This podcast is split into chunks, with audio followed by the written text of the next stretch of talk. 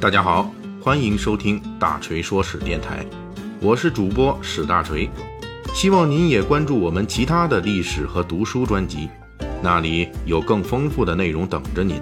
您也可以关注我的微信公众号“大锤说史”，在那里您可以伴着文字听我的声音。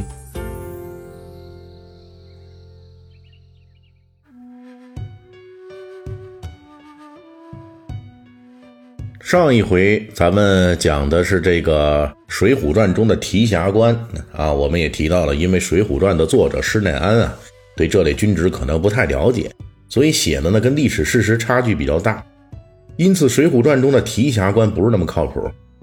后世的我们只能把它当做中下级武官的一个虚职。说完了这不靠谱的，本期我们来讲一靠谱的，啊，就是施耐庵笔下的这个下级虚吏节级。《水浒传》中的节级啊，是历史上有案可查的。按照宋代监狱系统的规定，州府县级的监狱官吏人员包括门子、狱子、狱卒，这个帐职、押狱和节级。这个押狱和节级这两个啊，经常混用。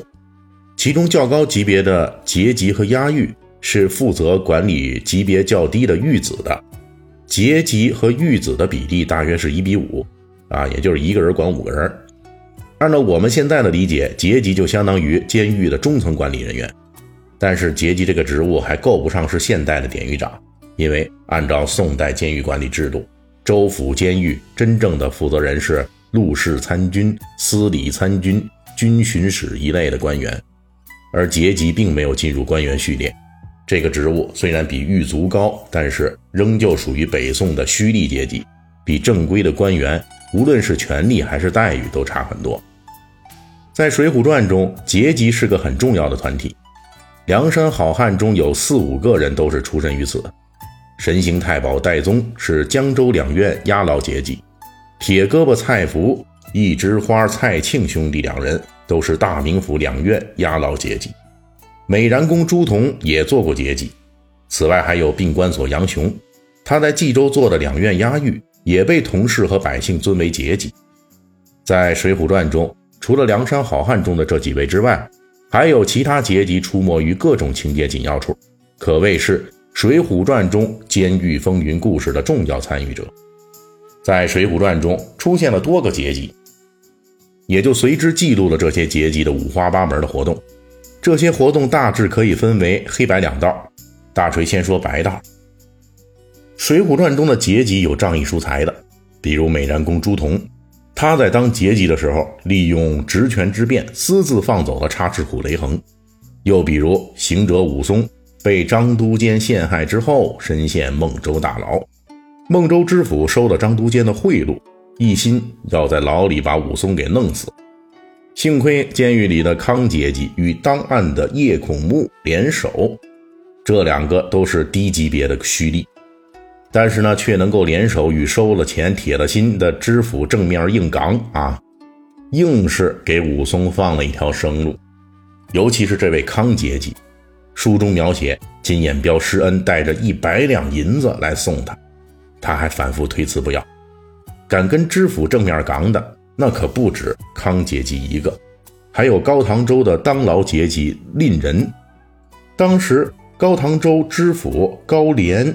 囚禁小旋风柴进，与水泊梁山好汉连番激战之后，恼羞成怒，就下令牢里的节级把柴进给干掉。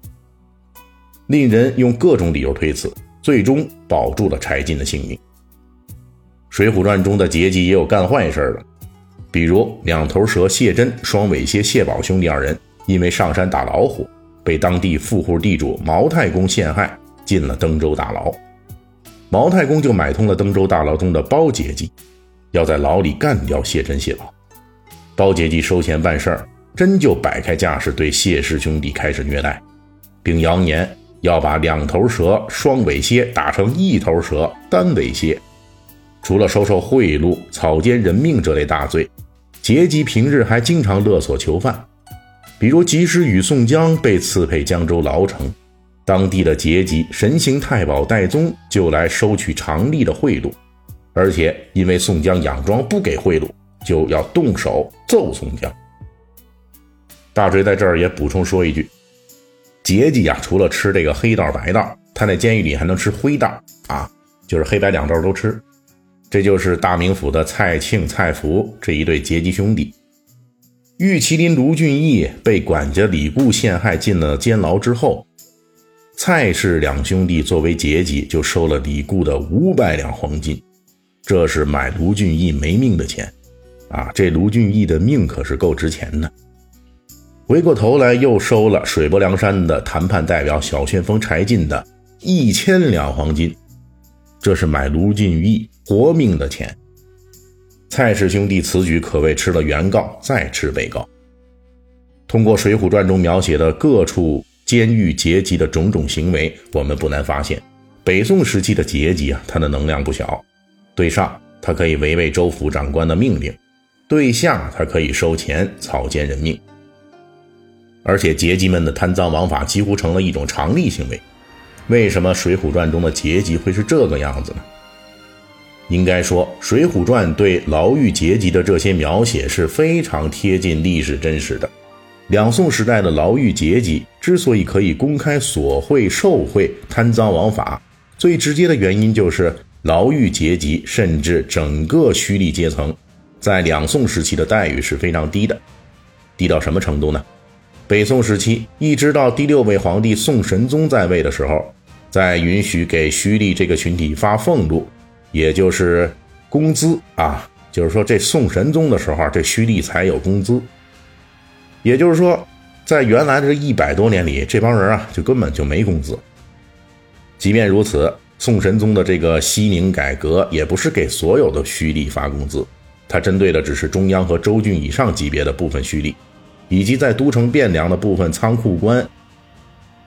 一直到南宋王朝的宋光宗时期。又给一部分县级的推吏发了工资，但是整个胥吏集团仍旧很多人拿不到工资，没有工资但有工作，于是两宋时期的胥吏集团腐败几乎成了一种黑色的历史潮流。这些胥吏从为了养家糊口，到为了奢靡生活，总之就是堂而皇之的把各种发财的路数，从小到讨要酒食，大到勒索钱物，一年四季都有不同的勒索套路。秋取稻禾，夏求丝麦嘛，全部都招呼到了辖地的老百姓上。而正是因为没有工资，这些胥吏的众多违法行为，特别是这种勒索行为，也被他们的上司那些真正的官员们姑息养奸，睁一只眼闭一只眼。您想想，您不给人钱，您还管人家这个去坑蒙拐骗、勒索这个下边，对吧？那人家也得活命啊。所以呢，这个这些官员们呢，对这些也是睁一只眼闭一只眼。那么呢，这个宋代奉行的这个后代官员而苛责胥吏的制度，啊，这就是一个罪魁祸首。官员们的这个俸禄很丰厚，胥吏们呢一毛钱都没有。厚此薄彼，这胥吏的贪赃枉法更是变本加厉了。正是因为有了这样的背景，我们才会看到《水浒传》中公开勒索钱财、贪赃枉法，甚至草菅人命的。这些阶级们。